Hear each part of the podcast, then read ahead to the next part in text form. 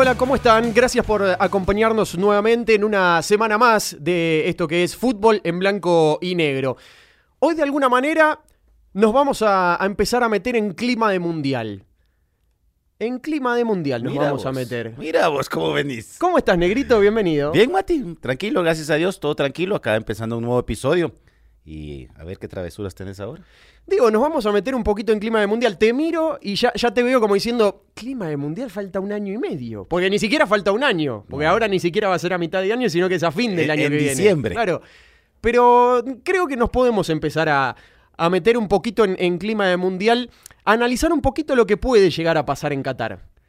Siento que todavía no, no percibís por dónde voy. No, no te ha agarrado todavía. la Todavía no me agarraste. Bueno, es un, es un año muy particular, ¿no? Si hay algo que nos ha dejado este, este año es eh, las dificultades que hemos visto con, con temporadas muy ajustadas, con partidos muy seguidos, eh, con un desgaste que, que habíamos visto pocas veces quizá en años anteriores para los jugadores. Pero si hay algo también que, no, que nos va a dejar este, este año es la posibilidad de vivir casi que en simultáneo los dos torneos más importantes a nivel de selecciones eh, de cada continente, ¿no? Digamos, lo- los torneos continentales más importantes del mundo, diría yo. La Eurocopa y la Copa América, que la- las estamos viviendo y la- las hemos vivido casi en, en simultáneo. Sí, que es, es que es el preámbulo siempre de la Copa Mundial. Claro, tal cual. Y además, pensemos, a ver, eh, de todos los que han sido campeones del mundo han salido de estas dos confederaciones. Sí. O han sido de la UEFA o han sido de Conmebol. Con lo cual, nos puede marcar eh, una cierta pauta de lo que podemos llegar a ver eh, dentro, de, dentro de un poco más de un año. Sí, porque obviamente dándole el seguimiento mm, eh, a, las, a las copas, a las copas, te das, te das cuenta eh, de algún rendimiento general, un rendimiento en general, o sea, es una competencia muy localista, ambas, ambas Sí. y luego se, se- se fusionan, eh, pero podríamos eh, ver, o lo que hemos visto en Copa América, interesante, los de algunas selecciones, los de otras, la verdad muy, Bueno, a eso voy. muy deplorable. A eso voy. A eso voy. Porque si bien está todo muy lindo, digamos, nos encanta poder ver eh, a los mejores del mundo, a las grandes estrellas, porque si hay algo que tienen estos dos torneos es que eh, conjuntan a los mejores de, de los equipos, ¿no? Sí. De, de- de todos los equipos mundiales. Pero digo, más allá de ver a las grandes figuras, a mí particularmente lo que me, me va dejando eh, y lo que me fue dejando en la disputa de estos, de estos torneos es sentir que cada vez la brecha entre uno y otro es más grande. Porque futbolísticamente, ¿eh? Futbolísticamente siento que cada vez hay más diferencias entre Europa y América. Algo que quizá ya veníamos observando y se venía sosteniendo en e- en el tiempo eh, a nivel clubes, manifestado mucho con el Mundial de Clubes, que, que- que me parece que marca un precedente y, y demuestra también lo que es la actualidad a nivel clubes en Europa eh, y en Sudamérica, Champions, Libertadores. Me parece que lo que nos ha dejado esta, este, este, este mes o la disputa de estos torneos es justamente sentir que esa diferencia que se marcaba a nivel clubes, hoy tranquilamente, por lo menos a mi entender, lo podemos trasladar al, al terreno de selecciones. Yo veo un juego mucho más vistoso, mucho más dinámico, eh, con un ritmo eh, inigualable en Europa, a lo friccionado, a lo trabado, a lo peleado, en muchos partidos al poco fútbol realmente que hemos visto, de lo que pasó en la Copa América. Sí, mira, no, sé, no sé si lo ves de la Sí. misma manera. Yo realmente veo muchas diferencias. aterriza- ¿eh? aterrizando en ese comentario, sí hay una diferencia abismal. Y lo dicen los mismos jugadores que han participado en las eh, ligas europeas. Eh, eh, el fútbol es más rápido, es más de vértigo, más físico. Obviamente la infraestructura ayuda demasiado para, para poder desarrollar eso. Y sí, Eurocopa hemos visto algunas decepciones, pero ya vas viendo por dónde eh, es el examen eh, mensual, se podría decir, para llegar al examen final, que es la Copa del Mundo. Y no vemos muchas diferencias en cuanto a selecciones. Por ejemplo, una, una Francia, una Francia que, que fue la, la favorita, pero que em, dejó, dejó ciertos puntos para entrar en detalle, por qué no esto, por qué no lo otro. Yo creo que el peso, el peso de ser el favorita le afectó mucho a una España que si bien es cierto no la vistosa, es efectiva.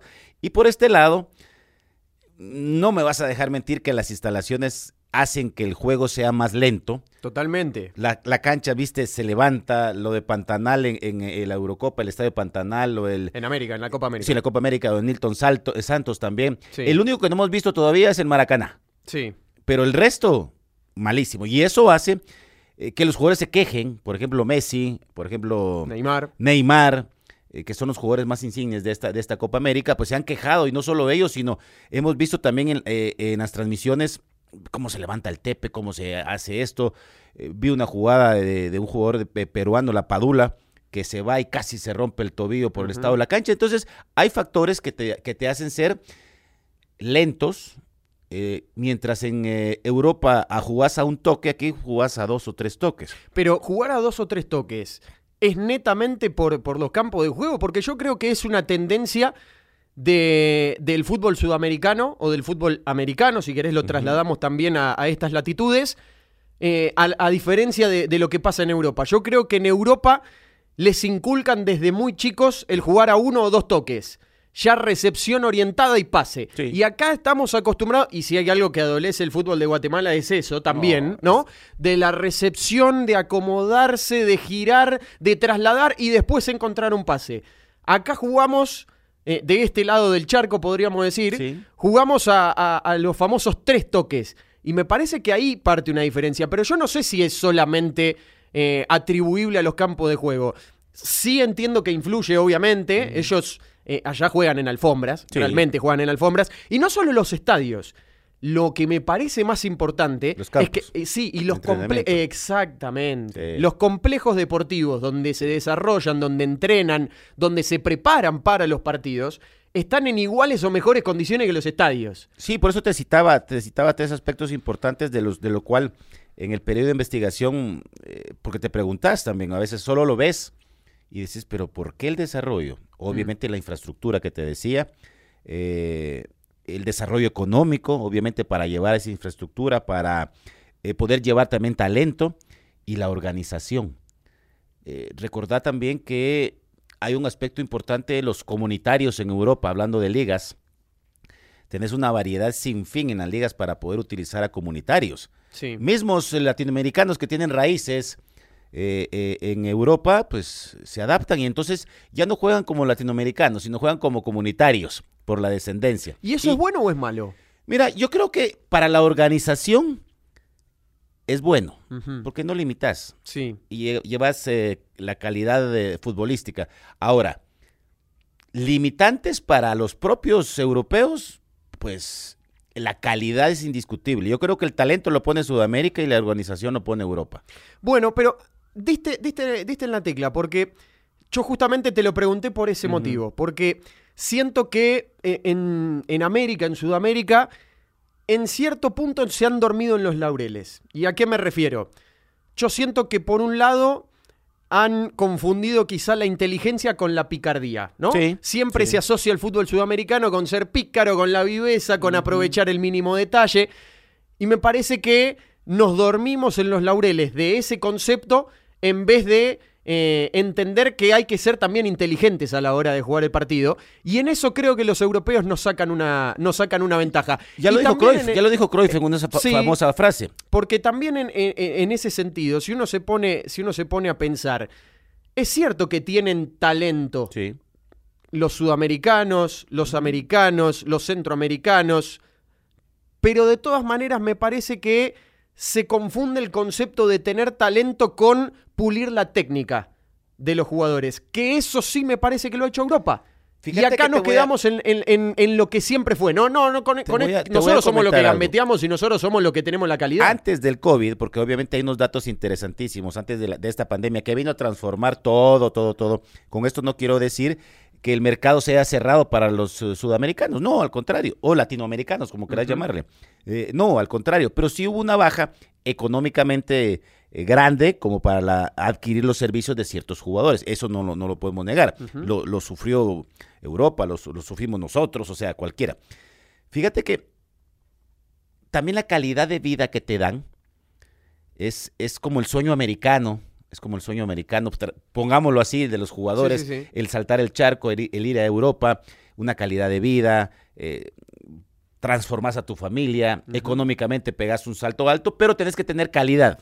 Calidad. Sí, calidad. Y entonces, ¿qué pasa? Antes de todo esto, vos veías una liga alemana, Sí, un fútbol, boom, boom, choque, la pelota no se ponía al piso, era de pelear, era esto, pegarle.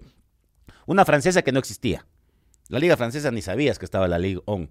Eh, era eh, la española. España, Italia, Inglaterra. la española, tres, la española, que era la que más eh, se, se podía seguir más o menos. La italiana, que para mí seguía eso. Eh, luego seguía la inglesa, La era inglesa. la inglesa, por ejemplo, la de- de- era la, la otra. Sí, ese es el top 3. Exactamente. Siempre. Pero ¿qué pasaba? No había talento latinoamericano, era muy raro, muy raro el que había allá. ¿Por qué? La tecnología también vino a ayudar muchas veces a, a los contratistas, a, a la gente que veía. Los torneos internacionales, por ejemplo, estos torneos que son tan antiguos, la Copa América es el torneo más antiguo que existe, pero, yo me- pero te hago la pregunta, ¿cuántos europeos veían en su momento la Copa América? No, en, en- en años anteriores, poco y nada. Pero ¿cuántos, Hoy te digo, hoy te diría que se ve pero- poco y nada. Sí, pero ¿cuántos latinos sí vemos la Champions? Todos. Entonces, ese es el diferencial. O sea, el ojito para acá es muy poco. Pero cuando venían los mundiales, era, la- era la, la ventana que tenían eh, los jugadores para verse. Sí. Porque era talento local. Y es así, y es tan así que, por ejemplo, si nos vamos. Bueno, aquí te, te iba a decir algo. Por ejemplo, obviamente me di a la tarea de investigar porque no, no se sabe todo Totalmente. no se sabe todo, pero por ejemplo, según datos publicados por la FIFA, los países que más futbolistas exportan son Brasil y Argentina. Desde el 2011 hasta el 2014, que era el dato este, porque fue un, un boom realmente todo eso, eh, ambas naciones enviaron 8.158 jugadores al exterior. 8.000. Ujú. Y, y todavía tenés jugadores para jugar tu liga. Y entonces, ¿Y entonces por qué ellos juegan mejor que nosotros, ¿Quiénes? europeos? Fíjate que los ¿Por qué en la europeos- Eurocopa vemos mejor nivel que en, que en Sudamérica? Porque ahí vamos al siguiente tema. Ellos tienen una infraestructura de adaptación diferente y enseñanza diferente. Claro, La picardía, como decías vos, el sacar, el ser ventajoso sí. es normal del latinoamerica- lati- latinoamericano. Pero cuando te ordenan, cuando te enseñan, por eso es que ves ahora una Copa mm, eh, América con gente que juega toda en Europa, de diferente. Y ves lo abismal. El único país que tenía, eh, creo que todos eh, sus jugadores nacionales era, era mm, Venezuela. Venezuela. Venezuela que hizo Sí. no, ma- no mal papel. Y Bolivia, que paremos de contar. Entonces, si no exportas, también tu, tu, tu nivel futbolístico decae, porque tu selección es el reflejo de la liga. El europeo, por ejemplo, si vamos a lo que hace Lewandowski, Sí. por ejemplo, en la liga, Sí. pero pasarlo a la selección, Pero está solo. eh, es el entorno, ¿sí Claro. o no? Sí. A ver, hay un detalle en eso que me gustaría que, que- que frenemos y que hagamos hincapié. Porque yo siento que lo que ha cambiado es que los europeos se dieron cuenta que tenían que evolucionar. Se dieron Sí. cuenta que tenían que modificar las estructuras para poder encontrar a futuro los réditos. Y en América no. En Sudamérica siento que nos quedamos con... eh, y nosotros tenemos a los mejores. Tenemos el mejor del mundo, te dicen en Argentina. Tenemos al heredero de la corona, te dicen en Brasil, hablando de Neymar. Sí. Tenemos al mejor 9 del mundo, te dicen en Uruguay por, por Lucho Suárez, por ejemplo, digo, en, en su momento. Sí. Hoy en día podemos discutirlo, pero eh, hubo un momento de la carrera de Luis Suárez que me parece que vamos a coincidir que sí alcanzó a ser, eh, no sé si el mejor, pero por lo menos top 3 seguro. Sí. Y siento que el sudamericano se queda en eso. Es un eh, equipo, o son equipos, mejor dicho, que tienen una gran individualidad, una enorme estrella, una gran estrella, pero que no tienen, salvo Brasil, en algunos momentos, ¿eh? porque también eh, a, a- a mí particularmente me dejó alguna duda. Digo, Ahí quisiera hacer un- una pausa. pero para, déjame con esto. Dale, dale. Salvo Brasil, el resto de los equipos de Sudamérica yo siento que o no tienen un, un equipo de conjunto que acompañe y que rodee a esas estrellas, Sí. o si la tienen está todavía bastante en formación. Porque yo veo, por ejemplo, a Messi como gran figura de Argentina, pero todavía un equipo que no llegó al ideal de conjunto. Y si se acaba Messi, ¿quién, quién sigue? Y bueno, está bien, por eso, pero justamente es Messi el único en el cual Argentina se, em, se ilusiona con Sí. tener no solo Copa América, sino quizá el sueño de, de un mundial. Pero todo está enarbolado detrás de Messi. Sí. Es la figura de Messi y decir, tenemos al mejor del mundo, ¿cómo no nos vamos a ilusionar? Pero no sé si es, estamos en condiciones de pelear contra las potencias del mundo. Y además tenemos a Messi. ¿Se entiende? Es, tenemos a Messi y nos ilusionamos por ello, pero no es que tenemos un gran equipo y además tenemos a Messi como diciendo, es el plus y podemos pelear. Lo mismo te pasa eh, en los diferentes equipos. Suárez y Cavani, dos figuras... Y no juegan juntos. Sí, y dos figuras mundiales pasaron desapercibidas en la Copa. ¿Por qué? Porque Uruguay no supo cómo abastecerlas nunca. Y, y voltea a ver para Europa, en la comparativa que estás haciendo ahorita, por ejemplo, la Francia, Sí. con Mbappé. Bueno, pero, pero justamente está bueno eso que decís. ¿Por qué? Porque te iba a decir, quizás las grandes figuras de Europa también se vieron opacadas o reducidas por el trabajo de conjunto. Sí. Porque si te das cuenta, Cristiano, goleador, siempre. Pero no, no nos sorprende que haga 5, 6, 7 Pero juega goles. solo igual que Messi. Exacto, pero eh, en una, en una Portugal, en esta Portugal, que me parece que va a quedar rápidamente en el olvido, digamos, va a pasar Sí. sin pena ni gloria la, la- la participación, porque se fue rápido y no tuvo tampoco una buena fase de grupos. Mbappé, otra gran figura. Discreta participación, va a quedar en la foto por haber errado el penal de la eliminación. Y me parece que Francia también mostró algunas falencias y, y se vio absorbido por el trabajo en conjunto, el trabajo de equipo de, de un equipo como Suiza, por ejemplo, ¿no? Sin Sí, grandes figuras. Pero, pero lo que pasa es que ahí hay un fenómeno muy grande en Suiza. Todos juegan en unas ligas competitivas. Eh, el arquero en, el, eh, en, em, en la liga alemana. Alemania, sí. En Alemana, Alemania. Y lo que pasa es que si no seguís ligas y solo ves la Eurocopa como aficionado, decís, qué buen, qué buen arquero, Sommer. Qué buen arquero. Y, y suizo. Sí, lo que pasa es que ha hecho su carrera en Alemania ha defendido en una liga la cual pone de manifiesto. Y el resto de jugadores suizos también juegan fuera. O sea, es, es un fenómeno que le ayuda. Y entonces, ¿qué pasa? Si vos absorbes, por ejemplo, en el caso de Sommer, que, Sommer, que se me viene a la mente porque fue, fue figura, pero preponderante, Sí, sí, Suiza llegó hasta donde llegó, buena parte fue por Sommer. exactamente. Más allá de que, insisto, yo creo que nos encontramos con una Suiza que como equipo ¿Eh? supo complicar y darle más de un dolor de cabeza a grandes potencias. Porque y, la- y- y- porque y la- después te voy a decir algo al Porque respecto. las ligas, las ligas donde has crecido, te han enseñado a tratar de jugar de diferente forma, a educarte de diferente forma. Bien, Ah, me gustó el concepto. educarte de diferente forma, futbolísticamente hablando, entonces ya lo pones de manifiesto. Y si eso lo pones en grupo, esa se llama experiencia, esa se llama bagaje deportivo. Lo pones. Históricamente Suiza en el fútbol no ha escrito la, histo- la historia con letras doradas, pero te dejan buen sabor ahora porque lo ves, porque está creciendo en otras ligas, porque realmente fue una sorpresa verlo jugar tan bien, tan bien. Eh, lo de Fosberg también que termina atrasito como, sí, como pero, goleador. pero- pero con ese criterio negro, Ajá. y yendo a lo que vos decías antes, si supuestamente Sudamérica exporta tanto y juegan allá, porque Sí. los mejores de Sudamérica juegan en que- las grandes ligas de Europa, Ajá. ¿por qué no vemos el mismo fútbol entonces? Porque si juegan en las mismas ligas. Es el, es el entorno, es el entorno que varía cuando te venís para acá. Te voy a decir por qué. O es lo que percibo, y es lo que percibo, no sé si lo, lo percibís. Cuando Neymar llega al Barcelona, pasa del Santos, eh, Neymar era un muchacho que emanaba el yogo bonito de Brasil.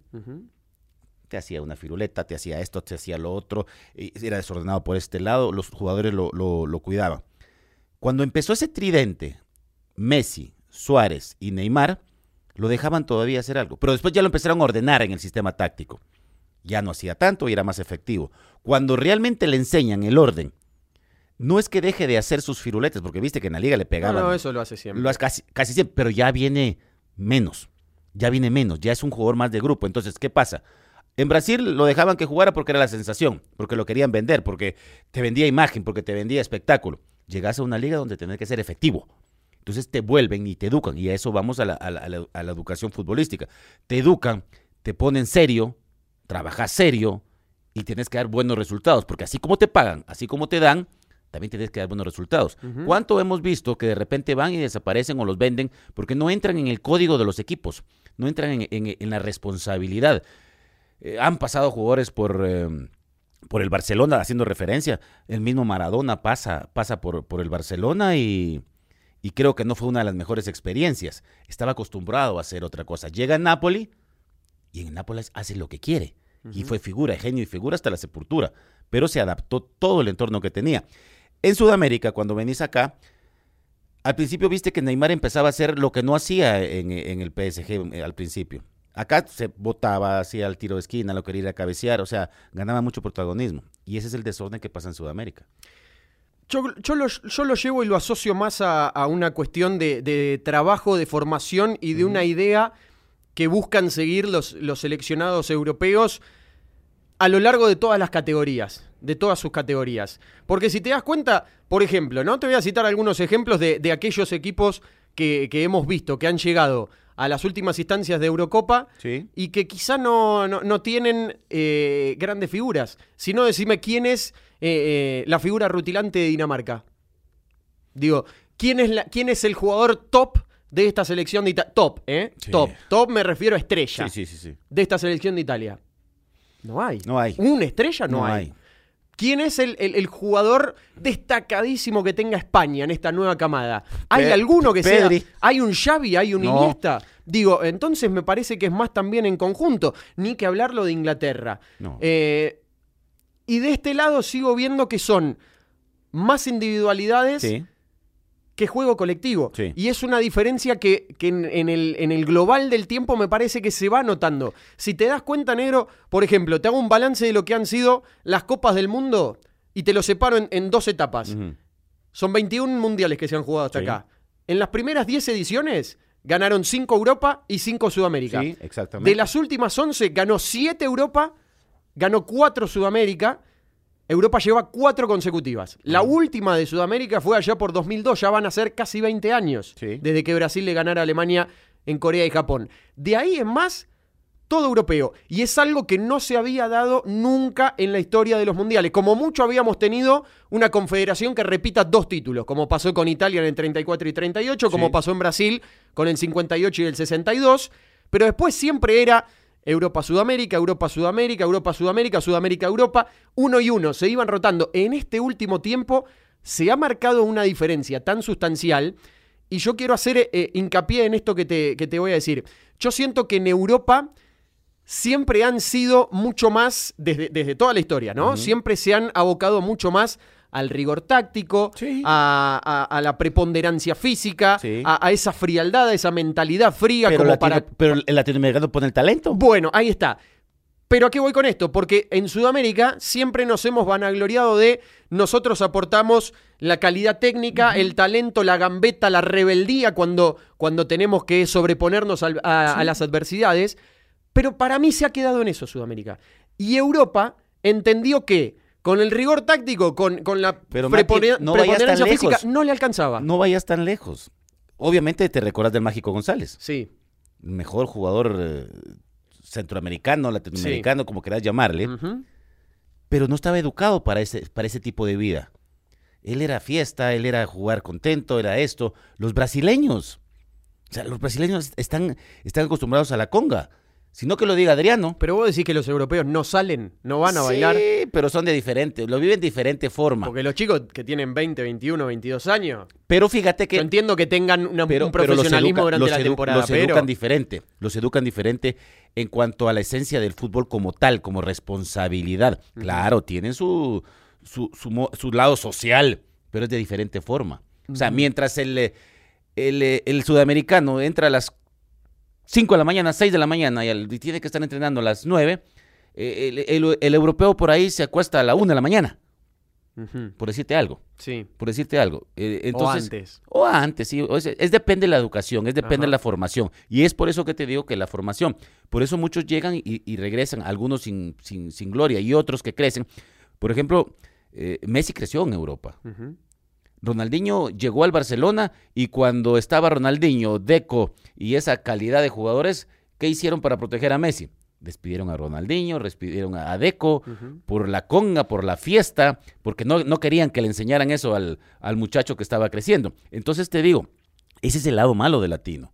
Ese es el lado malo latino, que confunde libertad con libertinaje, y esa es la palabra que se utiliza allá. Entonces, cuando te educan y te forman, me recuerdo también las palabras de Ronaldinho cuando ya en su época eh, llega a México y le dice que por qué la vida nocturna, por qué es tanto, porque si no se ha cansado y dice, así obtuve títulos y no voy a cambiar. O sea, imagínate, un jugador que tiene, tiene tanto talento, que ganó tanto, pero que no le quitas la fiesta. Romario no se la quitabas. O sea, hay tantas historias de Camerino de, Romario y, todas son ciertas. Sí, pero mm, yo, más allá de quedarme con el hecho de, cómo, cómo, somos de este lado del mundo, digamos, en, cuanto a, la forma de vivir, yo me quedo también en cuanto a los proyectos y las ideas que tienen unos y otros. ¿A, qué voy, ¿A qué voy con esto? Europa entendió que tenía que establecer proyectos que le dieran rédito a mediano y largo plazo. Sí. En Sudamérica no. ¿Por qué digo esto? Vos ves a España y ves a la sub-17, sub-19, sub-21 y la mayor, todas juegan igual. Vos ves a las divisiones inferiores de Alemania y la mayor, todos juegan igual. Sí. Vos ves a esta Inglaterra y ves lo, muy bueno que consiguió con las divisiones inferiores hace muy poquitos años atrás. Y en, en América, en Sudamérica, porque estamos trazando ese paralelismo, sí. No lo ves. Mira, mira el dato que te voy a dar. A ver. De los últimos 15 años, 2006 para acá. Sí. ¿Sí? Argentina en ese lapso de tiempo tuvo ocho técnicos. Ninguno estuvo más de tres años, ninguno dirigió dos mundiales.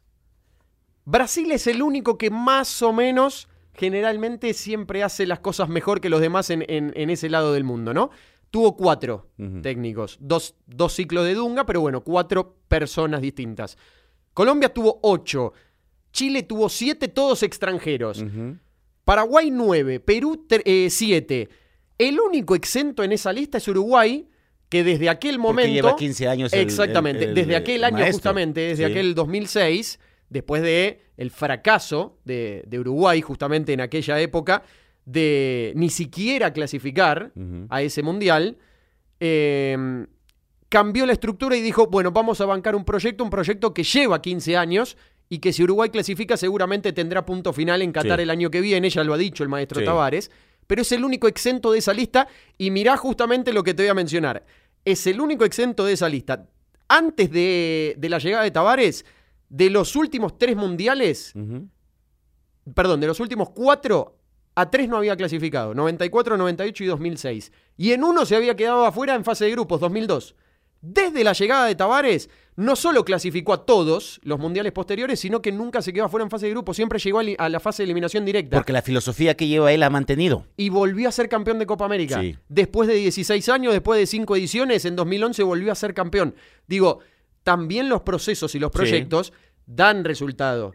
El caso de Uruguay, unos me dirán, bueno, pero ¿cuántos torneos jugó? Está bien, pero ¿cuántos títulos ha ganado Uruguay en su historia? ¿O, siempre ha sido protagonista en todos los mundiales por más que tenga dos? No. ¿Cuántas veces? Te, estoy diciendo, digo, de, los últimos cuatro mundiales, antes de que llegue Tavares, a tres no había clasificado. Tres no, había clasificado, exactamente. Por eso te digo, son procesos, porque.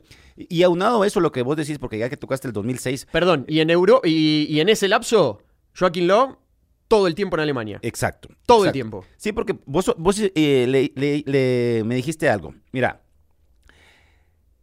cuando los mundiales, o la comparativa que hacís vos por, por, la sucesión de técnicos que van, que vienen y todo, sí. Eh, en los primeros 10 eh, años, la balanza en títulos era, era equilibrada, lo que vos decías. Igual, 5 y 5. Sí, pero cambió. En las últimas 11 ediciones, cambió totalmente, porque eh, fueron cuatro selecciones sudamericanas las que lograron el título. Argentina por dos y Brasil por dos. Sí. Pero el 2006 eh, para acá se proclamaron eh, campeones cuatro conjuntos europeos de manera consecutiva. que fue Italia, España, Alemania y Francia. Y, en ese lapso, Sudamérica solamente pudo tener tres semifinalistas y un finalista. Exactamente. Solamente. Exactamente. He ahí el, em, lo que atraviesa el fútbol sudamericano como conjunto.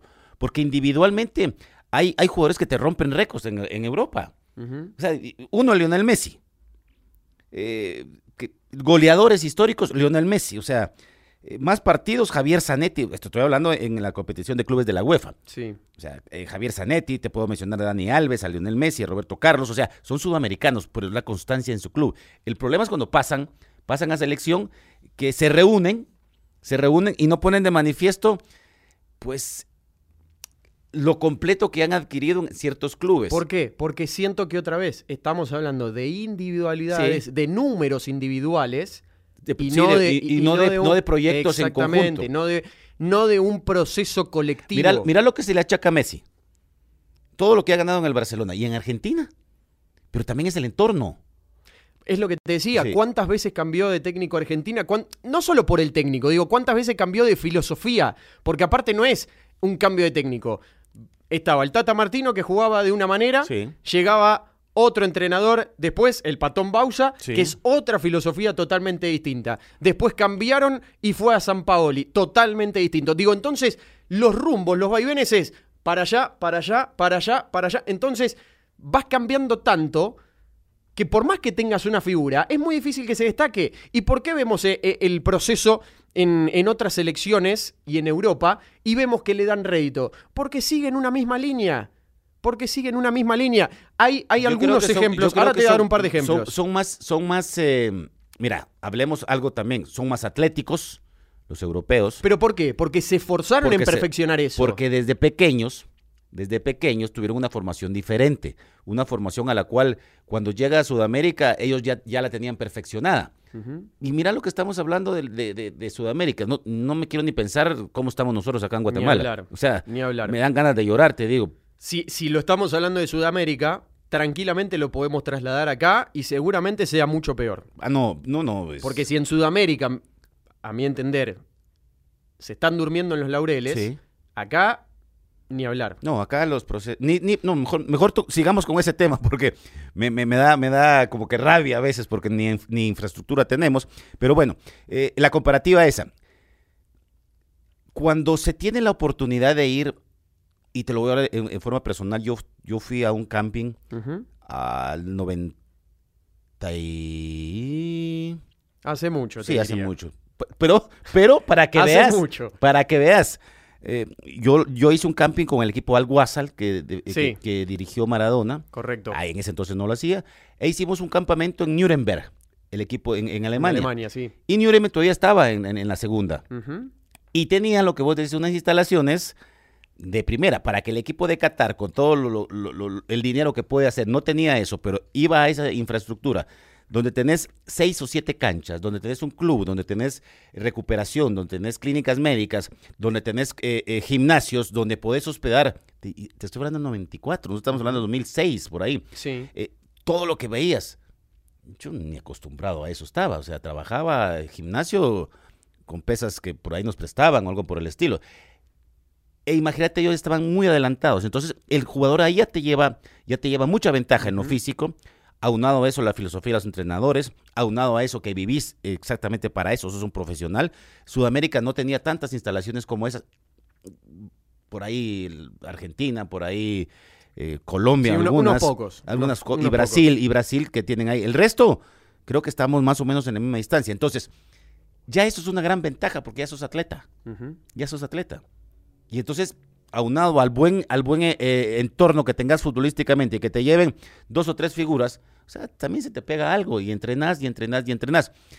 Te iba a decir algo que, que se me fue ahorita, pero te lo, te lo- te lo voy a recordar. Ahorita lo, lo de moda es Engolo Canté, Ujú. ¿o no? Sí, Que, por eh, ejemplo. eh, por ejemplo, Engolo Canté, chiquitito, Sí. pero tiene un fuelle, tiene una velocidad, ti- tiene, entonces se adapta. Entonces yo digo, es también, me pregunto, y no sé si vos me lo puedes responder, es también dejadez del sudamericano. en Coincido, sí, sí, sí, sí. Sí, por eso te decía. Porque, Eh, En toda la, en- creo que en todas las esferas. sí, No solo el, el futbolista en sí, sino también el formador, eh, sino también los dirigentes, Sí. eh, sino también la mentalidad de decir, insisto, yo creo que en Sudamérica es, eh, pero nosotros siempre tuvimos el talento, el talento lo tenemos nosotros. Ellos trabajan, ellos tienen fuerza, ellos tienen, ellos son muy tácticos, pero nosotros somos talentosos. sí, y a Pero la hora de creo- Sí, pero el talento hoy en día, en este fútbol, no te alcanza solamente. No. ¿Sabes qué siento? sí, que los Pelé o los Maradona hoy en día en este fútbol y me resulta difícil imaginar que te ganen un mundial ellos solos como pasó en ese momento. no, no, no, no, no, ya no, ya no, mira, ya no, o sea, el fútbol de antes era mucho más lento, eh, siempre se caracterizó por tener una técnica exquisita, por ejemplo, eh, volteas a ver cuando los 70s y volteas a ver a Brasil, Sí, Volteas a ver a Brasil, esas figuras, o sea... Que eh, tenía, a ver, que se entienda, tenía un montón de figuras Brasil, pero claramente el que te ganaba, el que te decidía la, la cuestión generalmente era Pelé. Sí, y en Argentina tenías- vos tenías ocho. un equipo bien armadito, más o menos armadito, pero el que te ganaba los Era partidos y te hacía la diferencia era Maradona. Por supuesto. Pero vos dijiste algo claro. eh, O sea, estaba Maradona y como siete, ocho más de, de- de talento muy similar. O sea, obviamente Maradona iba a ser el número uno. Sí. Y con Brasil era lo mismo. Eh, tenías ocho, siete, ocho, nueve jugadores y Pelé. Entonces la calidad te ayudaba.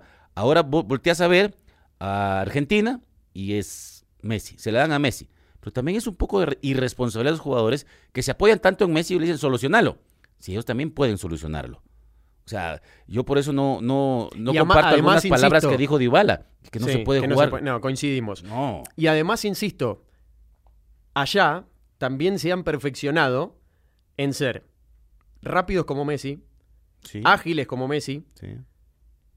con poderío defensivo para bloquear a jugadores como Messi. Entonces, ellos también se preparan en pos de. No es solamente, sí, somos, somos, somos mejores tácticamente o, o- o aplicamos mejor a la técnica, sino que también trabajan en anular y neutralizar los dotes futbolísticos que por naturaleza tienen en, en Sudamérica. Pero eso es un esfuerzo. Vos hablabas y diste el ejemplo de Nuremberg, me dijiste año 94 por ahí. 94, no, sí, por ahí. Bueno, y sin embargo, en aquel entonces te diría que hay- había selecciones europeas que sentían que estaban equivocando el camino, que, que estaban fracasando. Alemania, por ejemplo. Sí. Alemania hace el clic en el 2000. Eurocopa del año 2000 se queda fuera en fase de grupo sin ni siquiera ganar un partido. Y cito a Mataus en aquel momento. Los alemanes siempre cre- creímos en el poder y la mentalidad, pero no en la calidad de enseñanza de nuestros equipos juveniles. Y ahí es cuando hace el clic. Sí. A partir de esa eliminación, la asociación alemana hace el clic y entiende Se que tiene que todo- cambiar el todo lo rumbo. juvenil. Sí, y, y sabe que tiene que cambiar el rumbo. ¿Cuál fue el mensaje? La selección va a ser el decimonoveno equipo y el mejor de la Bundesliga. La Bundesliga, para alguno que no sepa, tiene 18 equipos. Sí. Lo que querían decir es, va a ser prioridad. Va a ser el equipo más importante y vamos a utilizar la Bundesliga en pos de nutrir al seleccionado.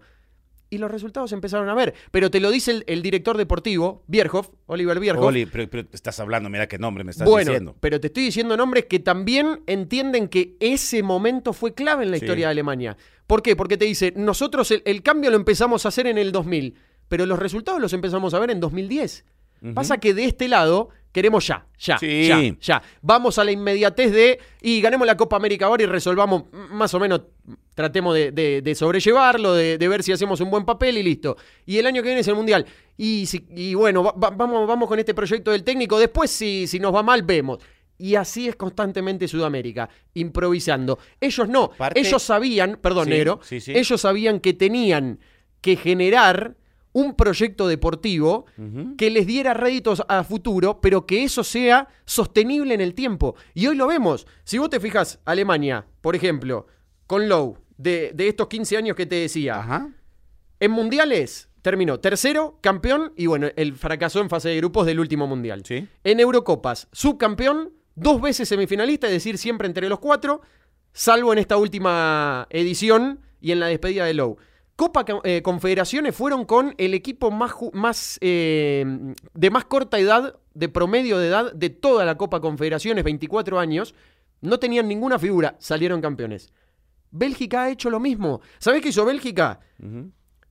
Porque quizá algunos dicen, bueno, tu- tuvieron la suerte de que apareció una, una buena camada. No es suerte, es trabajo, trabajo. es buscarlo. ¿A ustedes les parece casualidad que en la selección bélgica- eh, belga de, de 2008 a esta parte hayan aparecido tantos buenos jugadores y que antes estaban borrados del mapa, salvo aquel eh, Mundial del 86 donde hacen semifinales Sí. que termina perdiendo ante Argentina, una, una selección bárbara realmente? Una generación muy, muy muy, buena, pero esta es la generación dorada de Sí. Bélgica. Una generación dorada que se, se- se esforzaron en generar, en, en encontrar, en producir. ¿Por qué? También empezaron ahí en el nuevo milenio, digamos, lo- los cambios. La federación que hizo, empezó a tomar los sistemas de trabajo de Francia, de Alemania, de Holanda, mutó el sistema, utilizaban siempre 4-4-2. ¿Por qué no cambiamos 4-3-3, que es lo que hacen lo- los otros equipos europeos? Y se juntaron todos los entrenadores de las diferentes categorías y bajaron un, un lineamiento de qué querían formar y qué querían generar en, la, en el juego de los equipos. Y ahí empezaron a, a venir los resultados. Digo, no es casualidad No, es que trabajo. después... Es trabajo, pero fíjate, pero es trabajo, pero también hay que, hay que tener una cosa. En Europa hay, mu- hay mucha concordancia porque la similitud de los torneos, o sea, son muy eh, iguales en cada país, los torneos. Hmm. Estamos hablando clubes, clubes, porque para, para, para después vienen lo que es selecciones. Acá en, en Sudamérica estaba leyendo que la poca coordinación de, de las federaciones. Sí, en Europa los torneos son similares en todos los países. Se juegan de agosto a mayo dos torneos, Copa y Liga, de manera simultánea. Sí. Y los torneos internacionales son eh, para todos en las mismas eh, fechas. En Sudamérica nada está coordinado. O sea, sino que lo diga la Bueno, Copa. eh, bueno, pero es lo que te Si no, digo. la- la Copa- la Copa- la eso- Copa y es América. un ejemplo, es un ejemplo de por qué ellos hacen la diferencia. Exactamente, es orden, Acá es todo orden y trabajo. Acá es todo improvisar. Y finalmente la nacionalidad, lo que te estaba comentando, que ese, ese tema me parece interesante porque dice, em, la nacionalidad sigue siendo un lastre para los europeos. Dice, en Europa puedes contratar sin restricciones jugadores de más de 25 nacionalidades, Sí. lo que te decía, eh, sin, sin ocupar plaza de extranjero. En Sudamérica son 10 federaciones con cupos limitados y un colombiano se considera extranjero en Ecuador. ¿A qué voy con esto? que también la opción de intercambiar nacionalidades en Europa lo tienen que imitar en eh, Sudamérica, creo que lo tienen que imitar en, en, eh, en Sudamérica. ¿Por qué? Para crear ligas más potentes. Pasa que cómo haces competitivamente para sostener a las figuras hoy. Porque es muy Se te difícil. van. Claro, vienen de van. Europa, te viene Real Madrid y te compra un juvenil o un chico que recién aparece en gremio por 50 millones de euros. Pero te los ponen, taca, así arriba de la mesa. ¿Cómo haces para retenerlo? Eso sí ha influido mucho, es cierto. Pero yo creo que en, en realidad va en, en cuanto a las bases de los proyectos. Me gustaría citarte lo que ha hecho Ajá. el fútbol de, de Inglaterra Sí, decime. el fútbol de selecciones de Inglaterra. Porque acá creemos que es eh, el, buscar el resultado inmediato y ellos entienden que hay que hacer una inversión Sí. para que a futuro dé resultados. Inglaterra, la selección de Inglaterra hace no mucho tiempo atrás, te estoy hablando de eh, los 2000, un poquito, hasta 2010 más o menos, Sí. Entrenaba, la selección entrenaba en los complejos deportivos del Manchester United o del Arsenal. Es decir, no tenía su lugar propio. ¿Qué hicieron? Dijeron, no, muchachos, esto no puede ser, no vamos a ningún lado. ¿Cómo puede ser que nuestra selección no tenga su lugar propio Sí. para entrenar? Listo. 100 millones de libras en el complejo deportivo, allí en eh, St. George Park, que es hoy mundialmente conocido. Y con esa inversión crearon un complejo que tiene 12 canchas, una de ellas con las mismas medidas, una réplica exacta del campo de juego de Wembley. Que es decir, donde juegan naturalmente, es decir, también han jugado la mayoría de los partidos de esta, Sí. de esta Eurocopa en Wembley. Sala de recuperaciones de última generación, sala de análisis de video, centro médico, complejo hotelero. ¿Qué quiere decir esto? Que las estrellas la- Ahí, la- de ahí. primer nivel tienen la posibilidad de compartir el lugar con los nuevos, con los jóvenes. Sí. Entonces también para ellos va siendo importante. Jermaine Ginas, que es un, un jugador histórico de, de Inglaterra y que ha pasado por las diferentes categorías, eh, decía justamente, en aquel momento, cuando yo estuve en los equipos juveniles de Inglaterra, no parecía que hubiera un plan para mi progreso. No había una continuidad real de grupo. Y eso que fue capitán de la sub-19, sub-20, sub-21, apareció en la sub-15, pero empezó el cambio de mentalidad ahí a partir de, de ese año 2012 y los resultados están a la vista. Inversión. Pe- sí, pero mirá los resultados. Sí. No tardaron mucho en llegar, ¿eh? 2012 te dije que se creó Sí. el campo deportivo. Mirá estos resultados de las juveniles en 2017. 10 de junio, la sub-21 campeona del torneo Esperanzas de Tulón. De Trump, sí. 11 de junio, un día después, la sub-20 campeona del mundo. Fines de junio, la sub-21 semifinalista de la Eurocopa, podríamos decir, del campeonato europeo de esa categoría. Juvenil. Julio, la sub-19 campeona del torneo europeo. Septiembre, la sub-17 subcampeona del torneo europeo. Y octubre, la sub-17 campeona del mundo. Todo en cuanto te estoy hablando en un par de meses. Sí. Y, le da rédito. Y digo, en ese, en ese equipo campeón, por ejemplo, de la sub-17, en la final hizo dos goles Phil Foden. Hoy, figura del seleccionado inglés, que quizás no es titular porque Procesos. todavía hay otros. Procesos. Pero también, por eso te digo, hay un lineamiento Eh, en el cual no solo se trabaja en, bueno, tratemos de formar eh, buenos jugadores desde lo técnico a lo táctico. pero- Hacen énfasis pero- en lo físico, en lo también- psicológico. También no puedes competir con con lo que se dividen en los torneos europeos contra los sudamericanos. Y ahí también radica un poco la infraestructura. Yo me voy un poquito también a la, no a la defensiva, sino no puedes comparar, por ejemplo, lo que la UEFA Champions League eh, repartía en, eh, repartió en la edición 19-20. que hizo 1.950 millones de euros en premios entre todos los que compitan. Mientras que en la Comebol otorga 211 millones de dólares entre, entre recompensas de la Copa Libertadores y la Copa Sudamericana. O sea, 211 contra 1.950 millones que se reparte. ¿De dónde vas a sacar también para mucha infraestructura? Yo entiendo que no podemos eh, comparar el poder adquisitivo de Europa con el de Sudamérica o de Latinoamérica. De todas maneras, cierto, siento que de, este lado del mundo también se, invierte mal el dinero. Y ellos saben en dónde tienen que hacer foco. Sí, pero es menos la entrada. Es menos la entrada, porque también la televisión juega un papel importante. Pero si la, pero si la sabes utilizar bien, negro, yo creo que, que sí podés hacer una diferencia. Y sin embargo, Mira, las, este organizaciones, para las organizaciones deportivas no, son unas santas. Nadie es una santa, porque donde hay dinero de por medio hay una mano negra siempre. Pero, pero ¿por qué allá les da el resultado y acá no? Eh, si hay mano negra allá, si hay mano negra acá, ¿por qué allá sí y acá no? Allá hay más, más, eh, más fluidez, hay más flujo. Aquí hay menos y hay, y hay más manos negras. O sea, allá, eh, si no que lo diga todos los que están metidos en, los casos de, de FIFA, eh, y, acá, pues obviamente la televisión también no te va a pagar los mismos derechos para ver, porque, como te decía, la Copa no lo van a ver en, eh, eh, Europa, pero la Champions sí la vamos a ver, la Eurocopa sí la vemos acá. Entonces también globalizar todo eso es importante. Pero vos sentís que ellos no se fijan en lo que, en lo que hacemos de este lado. Sí, porque digo, sí se han dado cuenta que nosotros somos los talentosos, entre comillas. ¿Cuándo un europeo ha venido a jugar a Sudamérica? Y son pocas veces. Muy pocas, Muy veces. Y le cuesta demasiado. Sí, pero también el mejor fútbol es el europeo. Por supuesto. Digamos, en donde están las estrellas es allá. ¿A qué van, a la, sí van a la MLS. Sí, pero ¿a qué? A, los últimos años de la carrera. Pero todavía te dejan. Sí, pero no es lo mismo. Sí. No es lo mismo. ¿A qué voy con todo esto? Ya para, para cerrar, mi conclusión es que así como llevamos cuatro mundiales consecutivos de no tener un sudamericano, yo en el horizonte no veo eh, un sudamericano o un latinoamericano, ¿eh? Yo eh, tampoco no veo, Yo tampoco lo veo para Qatar. no veo ninguno, ninguno de estas, de estas esferas del, mundo, de este lado del continente, eh, que pueda llegar a, hacerle fuerza. Yo no, yo no veo para Qatar algo. Y te voy a decir algo. Y todavía para después de Qatar, me es más complicado aún porque se nos están acabando los Neymar, se nos están acabando los Messi, los Kun Agüero, se nos está acabando Di María, por ejemplo, del lado de... Y ellos no.